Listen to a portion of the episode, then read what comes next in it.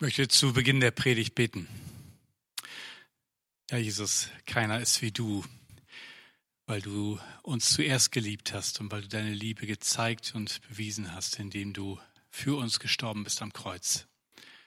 Danke dafür und danke, dass wir überliefert bekommen haben, was du damals gesagt und getan hast und dass wir noch heute daraus lernen dürfen und Deswegen freue ich mich auf dein Wort und bitte ich, dass du mit deinem Wort in unser Leben hineinsprichst. Amen. Ja, wie geht's euch im Lockdown im Moment zu Hause? Kommen eure Kinder vielleicht auch zu euch und stellen ungefähr solche Fragen wie hier auf dem Bild? Wann machen die Friseure wieder auf, Mama? Ich bin Papa. Das kann dann schon mal passieren. Ich muss zugeben, dass ich auch ein bisschen darauf warte. Hände waschen ist ja auch gerade aktuell ein wichtiges Thema. Immer wieder, wenn man draußen war, einkaufen, was auch immer, wieder ganz schnell Hände waschen und am besten so lange wie ein Vater unser dauert. Hände waschen war auch das eigentlich harmlose Thema am letzten Sonntag durch das Jesus und die Schriftgelehrten und Pharisäer aneinander geraten waren.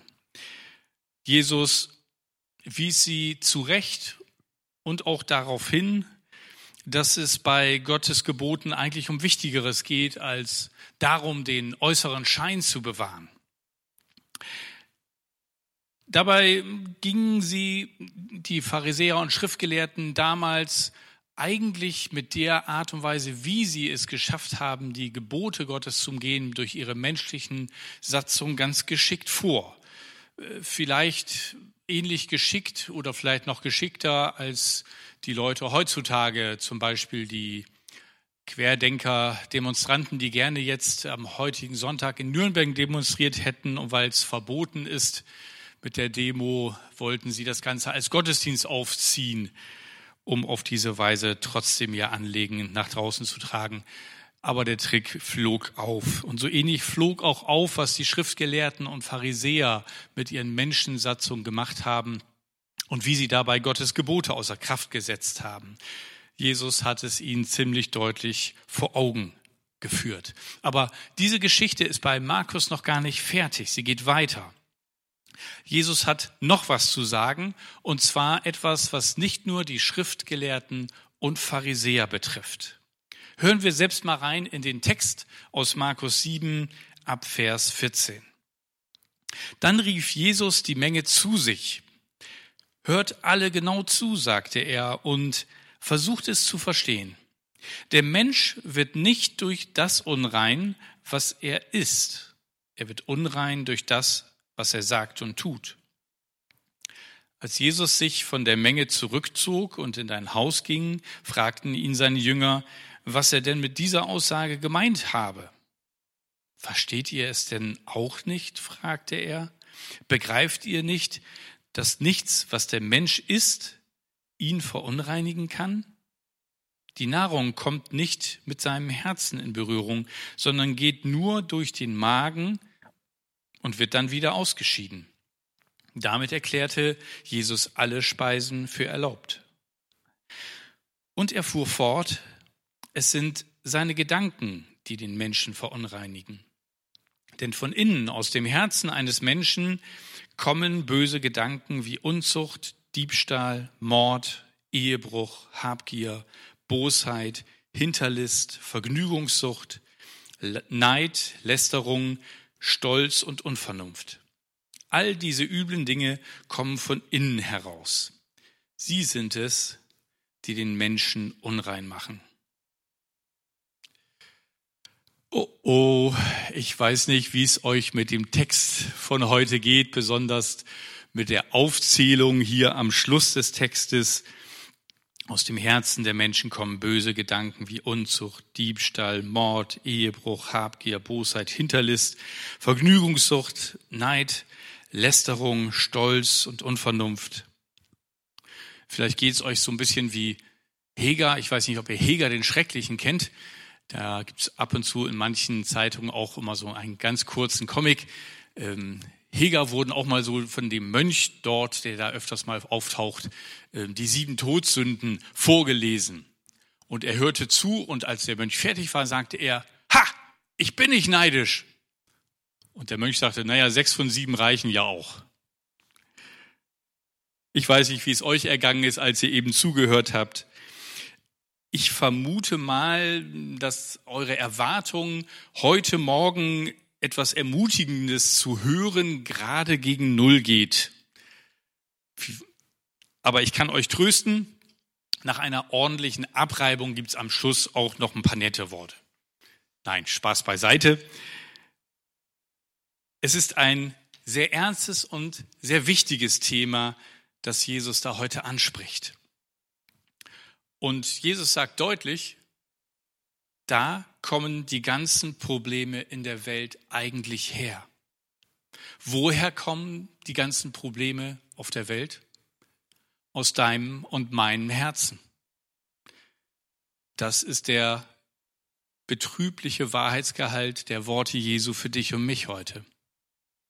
Die Probleme entstanden schon vor vielen tausend Jahren. Sie entstanden im Garten Eden, in dieser alten Geschichte, die leider allzu wahr ist, wo Eva sich hat verführen lassen von der Schlange, von der verbotenen Frucht zu essen und Adam sich von Eva verführen ließ, es ebenfalls zu tun. Und es ist interessant, dass dann sie erkennen, dass sie nackt sind. In 1. Mose 3, Vers 7 heißt es da, da wurden ihnen beiden die Augen aufgetan und sie wurden gewahr, dass sie nackt waren. Adam und Eva begannen durch den Sündenfall ihren Mangel zu erkennen. Ist dir das schon mal aufgefallen? Sie begannen zu sehen, was sie nicht haben, nämlich Kleidung und was sie haben wollten. Woher kam dieses plötzliche Erkennen und das Bedürfnis, etwas haben zu wollen? Es kam aus der plötzlich eingetretenen Trennung zwischen ihnen und Gott, dem Misstrauen ihm gegenüber, seiner Versorgung, dass er es gut mit ihm meint, auch mit den Dingen, von denen er sagt, die sind nicht gut für euch. Wir können die ganze Aufzählung von Jesus durchgehen und wir entdecken in all dem, was er aufgezählt hat, immer noch diesen Mangel, der bei Adam und Eva zum ersten Mal auftrat. Unzucht. Das heißt, ich will die Befriedigung meiner Wünsche sofort. Diebstahl. Ich will haben, was jemand anderes hat. Jetzt. Mord. Ich will den anderen maximal bestrafen, weil er meinen Wünschen im Wege steht. Ehebruch. Ich will die Befriedigung meiner sexuellen Begierde mit einer Person meiner Wahl. Habgier. Ich will haben, haben, haben. Bosheit. Ich lasse meine Emotionen Wege finden, anderen zu schaden. Hinterlist. Ich lasse meinen Verstand Wege finden, anderen zu schaden. Vergnügungssucht. Ich weigere mich, mich dem Schmerz in meinem Leben zu stellen, indem ich mich nur auf angenehme Ablenkung stürze. Neid. Ich begehre etwas für mich zu haben, was ein anderer hat. Das kann Besitz sein, Anerkennung, Eigenschaften und so weiter. Lästerung. Ich rede übertrieben über die Fehler anderer, um von meinem eigenen Mangel an Gutem abzulenken. Stolz. Ich blase alle mich, äh, ich blase alle mein Ich und alle eigenen Werte auf. Oh, das ist für eine Formulierung etwas holprig. Ich blase mein Ich und alle Werte Eigenschaften, Besitz, Fähigkeiten, Leistungen auf, die ich besitze. Ich habe doch keinen Mangel, will ich damit sagen. Unvernunft. Ich weigere mich, über die Konsequenzen meines egoistischen Verhaltens nachzudenken, bevor ich zur Tat schreite. Kathrin hat das wunderbar am Anfang dargestellt, wie ganz harmonisch sich das so in eine Alltagssituation einflechten lässt. Und habt ihr euch, hast du dich an irgendeiner Stelle gerade wiedererkannt? Falls nicht, könnte eventuell Stolz dein Problem sein. Kleiner Hinweis. Ich habe mich erkannt. Und die Frage ist, wenn wir etwas bei uns entdecken, was hier hineinpasst, was, wo wir einen Mangel haben, der entsteht aus der Entfernung zu Gott, was machen wir damit? Wie gehen wir damit um? Übrigens, diese ganze Liste, die gibt es nicht nur in der Form, wie ich sie gerade versucht habe zu deuten, sondern das gibt es auch in Gemeinde und auf geistlich. Ich möchte euch das mal ein bisschen vor Augen führen. Peter Scazzero hat in seinem wunderbaren Buch, das ich übrigens sehr empfehle, Glaubenshelden und Seelenzwerge, äh, Glaubensriesen und Seelenzwerge, äh, mal aufgezählt. Stolz. Sie neigen dazu, andere zu verurteilen und zeigen keine Geduld mit die, deren Fehlern. Sie sind sehr wählerisch, wenn es darum geht, von wem sie lernen können. Habgier.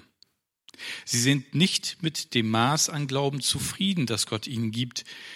Sie können nicht genug lernen, lesen ständig in Büchern nach, anstatt sich in eine Haltung geistlicher Armut einzuüben und an ihrem inneren Leben zu arbeiten. Habgier. Sie freuen sich mehr an den geistlichen Segnungen Gottes als an Gott selbst. Zorn. Sie werden schnell zornig, sind harsch im Umgang mit anderen und haben keine Geduld, um auf Gott zu warten. Geistliche Genusssucht. Sie widersetzen sich dem Kreuz und jagen wie kleine Kinder nach Freuden und Vergnügungen. Geistlicher Neid. Sie sind unglücklich, wenn es anderen geistlich gut geht. Sie vergleichen sich ständig mit anderen. Unvernunft. Sie flüchten vor schwierigen Aufgaben. Ihr Ziel ist es, beseligende Erfahrungen zu machen und gute Gefühle zu erleben.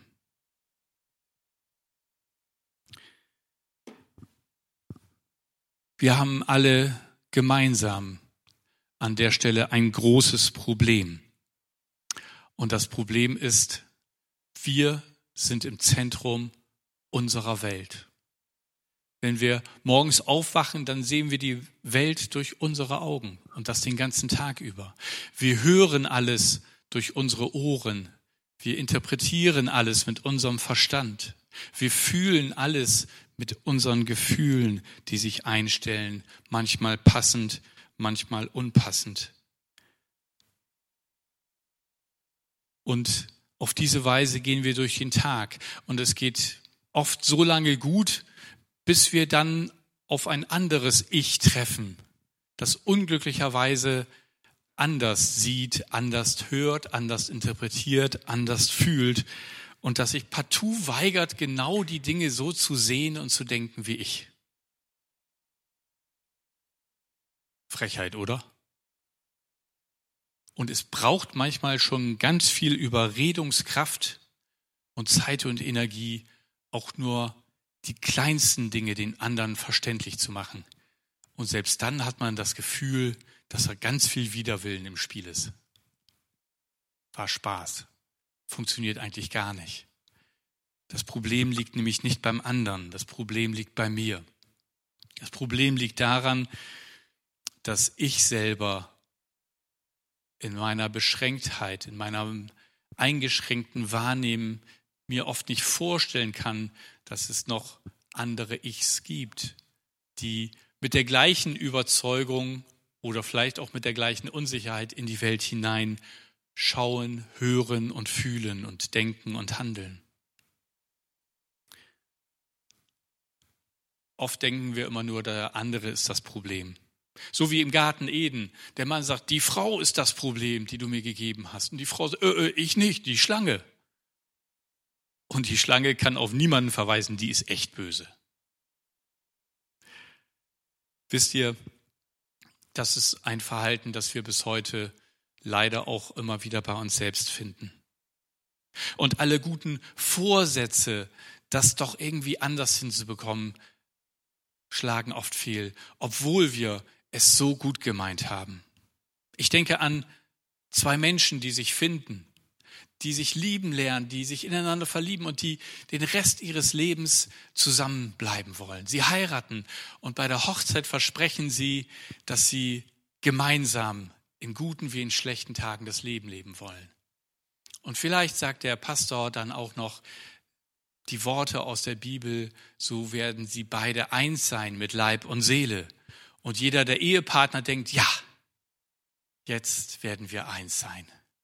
Wir werden beide so sein wie ich.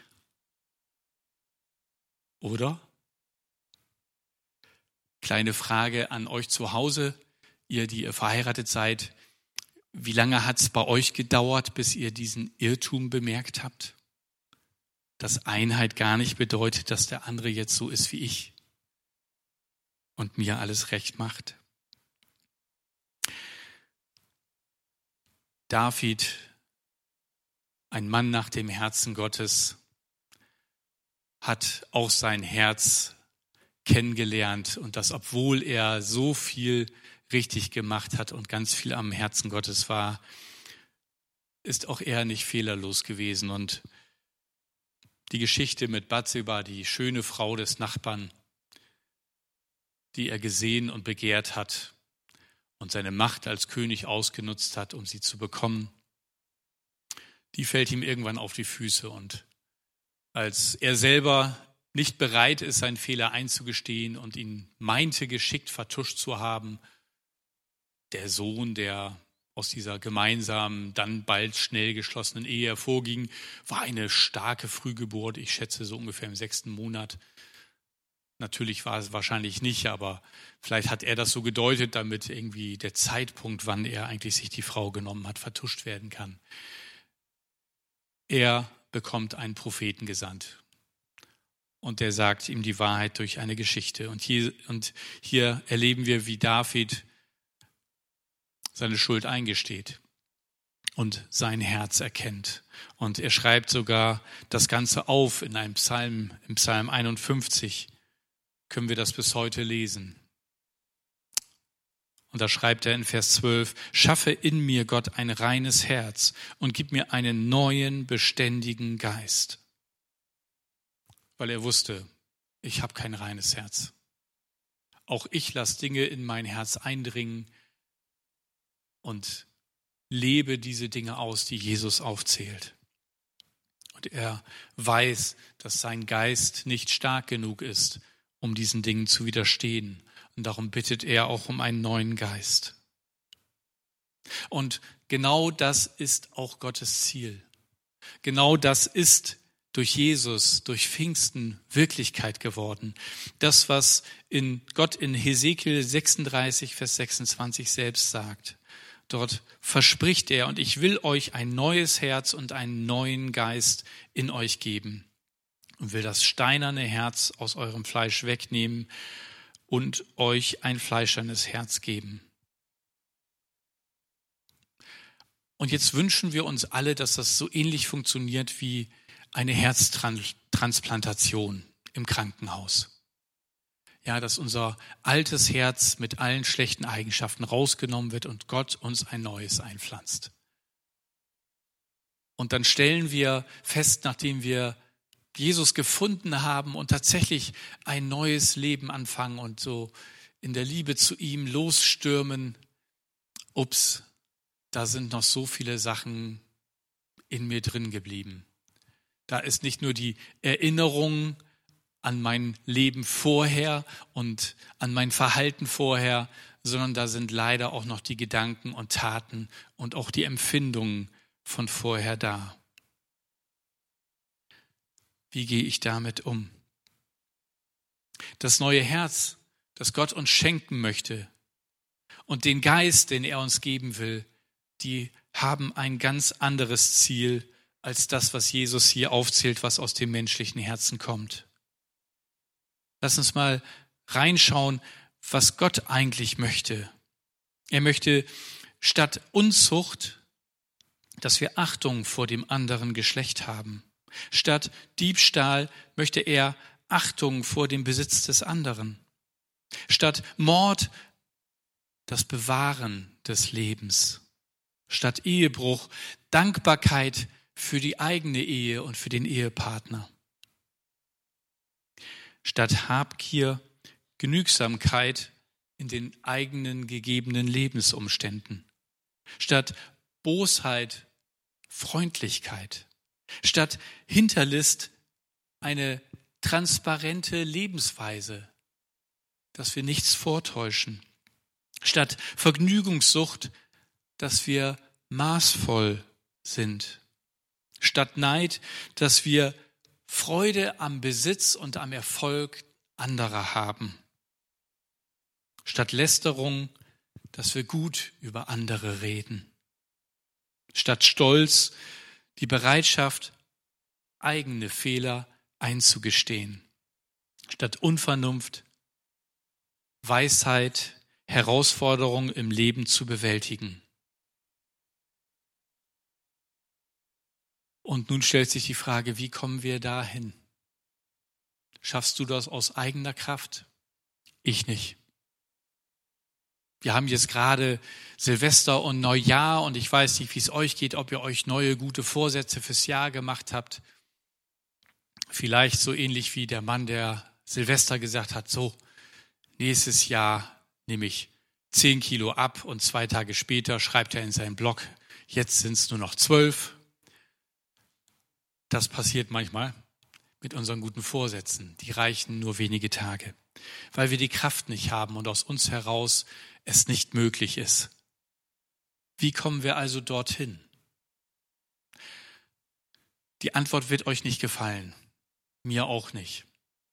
Aber sie ist wichtig, um dorthin zu kommen. Die Antwort lautet Zerbruch. Wir müssen in unserem Denken über uns und in unserer Fähigkeit, gut zu sein, erst einmal erkennen, dass wir es aus uns nicht schaffen. Und Zerbruch bedeutet, dass ich mir mein Scheitern eingestehe, dass ich der Wahrheit ins Auge schaue, dass ich aus mir heraus dazu nicht in der Lage bin.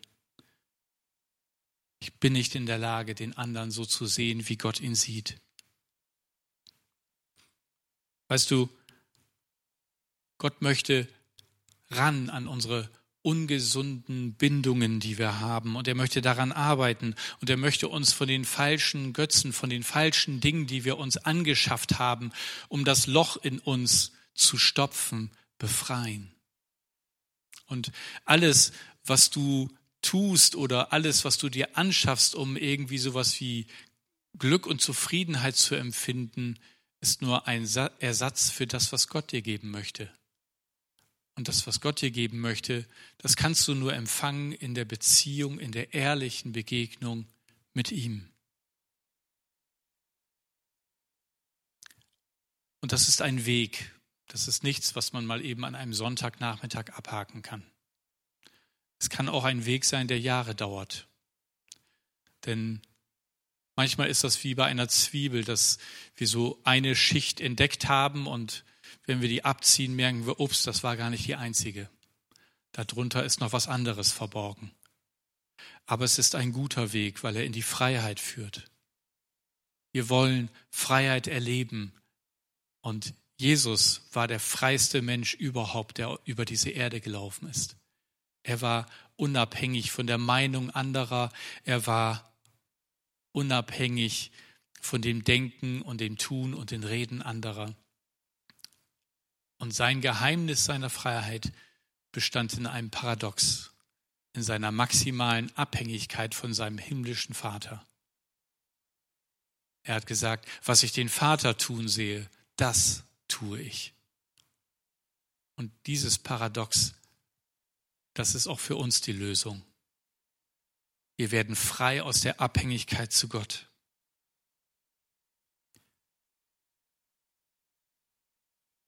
Und es ist ein Weg, diese eigenen Fehler zu erkennen und auch einzugestehen. Zum Beispiel, dass ich verstehe, dass dieser Anspruch, es muss alles so sein, wie ich mir das wünsche, sonst ist das nicht gut, dass ich das erkenne, auch bei mir selber. Und das fängt manchmal bei Kleinigkeiten an. Beispiel gefällig. Birgit kocht was Leckeres. Die Kinder haben sich das gewünscht. Gibt's heute übrigens auch nochmal. Pommes, Chicken McNuggets und Calamares, also diese Tintenfischringe.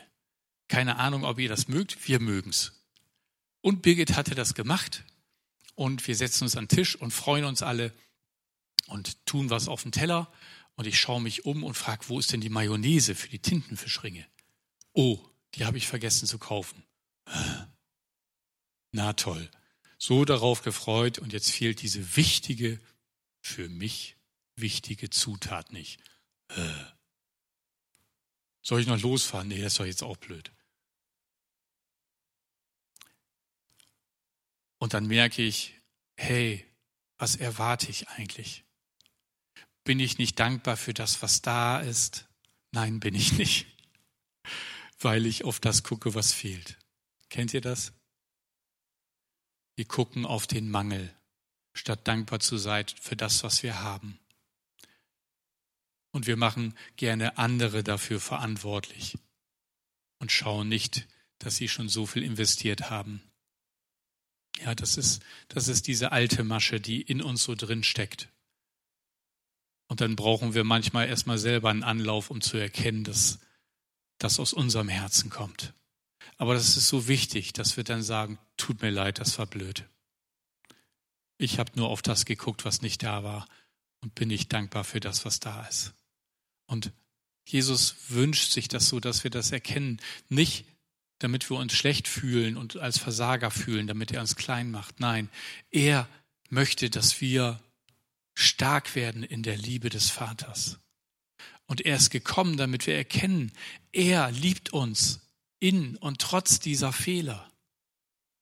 Und seine Vergebung ermöglicht uns, diese Dinge immer wieder am Kreuz abzuladen und mit seiner Hilfe zu lernen, uns an ihm zu freuen, einen Weg zu finden, damit anders umzugehen. Und das Ziel des Ganzen ist, aus der Liebe des Vaters zu leben und echte Demut zu lernen. Demut bedeutet nämlich, dass ich nicht alles vom anderen erwarte, und den Forderungskatalog unsichtbar in meiner Jackentasche oder in meinem Herzen trage, sondern dass ich genüge, genügsam bin und dankbar für das, was er mir gegeben hat. Dass ich immer freier werde von meinen eigenen Erwartungen und Wünschen, die ich habe. Und dass ich erkenne, dass ich mit allem ausgerüstet bin. Jesus war weltlich betrachtet, finanziell gesehen, ein ziemlich armer Kerl. Er hatte eigentlich nur das, was er am Leibe trug. Und doch hat er so viele reich gemacht. Und genau das wünscht er sich für dich und mich, dass wir erkennen, was uns wirklich reich macht, nämlich seine Liebe und aus seiner Kraft und Liebe zu leben. Und dafür brauchen wir nichts anderes. Dafür müssen auch nicht andere sich so verhalten, dass ich das toll finde, sondern er möchte sein Wesen in mir und in dir sichtbar machen. Und er möchte, dass wir verstehen, dass seine Liebe dienend ist, dass auch wir anderen dienen, für andere da sind. Ich kenne keine Bibelstelle, wo Jesus sagt, das dauert mir aber alles viel zu lange hier. Sag mal, ich habe euch doch gestern schon das Gleiche erklärt. Ja, und Mensch, habt ihr denn nicht aufgepasst bei der Speisung der 5000? Da habe ich euch auch schon was gesagt. Und jetzt muss ich nochmal 4000 speisen, damit ihr den gleichen Punkt, habt ihr das schon wieder vergessen? Nee. Nein. Er war frei von diesem Denken aus Liebe zu uns. Das Ziel, das Gott mit uns hat, ist, Gott und unseren Nächsten zu lieben wie uns selbst. Jesus sagt selber, das ist das höchste Gebot und da ist eigentlich alles zusammengefasst, was Gesetz und Propheten sagen. Ein einziger Satz. Und boah, tun wir uns schwer damit. Oft, weil wir es aus der eigenen Kraft heraus wollen. Und wenn du in deinem Leben an so eine Mauer geraten bist, wo du nicht weiterkommst, wo irgendwie alles kaputt zu gehen scheint und nichts mehr funktioniert und du den Eindruck hast, Gott hat dich auch noch vergessen und vielleicht deine Gemeinde oder andere Freunde und Christen auch, dann nimm das nicht als einen Grund zu verzweifeln, sondern geh hinein in den Schmerz. Weil da drin hat Gott etwas für dich. Er möchte dir ganz nahe sein und alles, jede Mauer, die zwischen dir und ihm steht und zwischen dir und anderen, genau anschauen und dann mit dir Stein für Stein zur Seite legen. Damit das möglich ist, dass du Gott liebst, dass du den Nächsten liebst, wie er dich liebt. Wir brauchen beides von Jesus. Wir brauchen seine Gnade, ein anderes Wort für Liebe, ein Aspekt von Liebe. Und wir brauchen seine Wahrheit. Ohne seine Wahrheit würden wir nicht erkennen, wo wir so schräg und falsch liegen. Und ohne seine Gnade und Liebe würden wir verzweifeln. Ich möchte noch beten.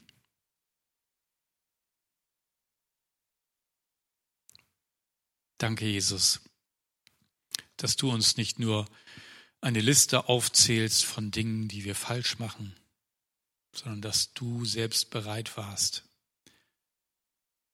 dafür am Kreuz zu sterben.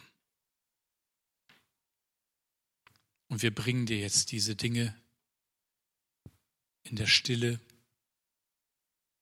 wo wir selbst versagt haben und bitten dich um Vergebung und bitten dich darum, dass du uns ein neues Herz schenkst und einen neuen Anfang mit dir. Lass uns in der Stille beten.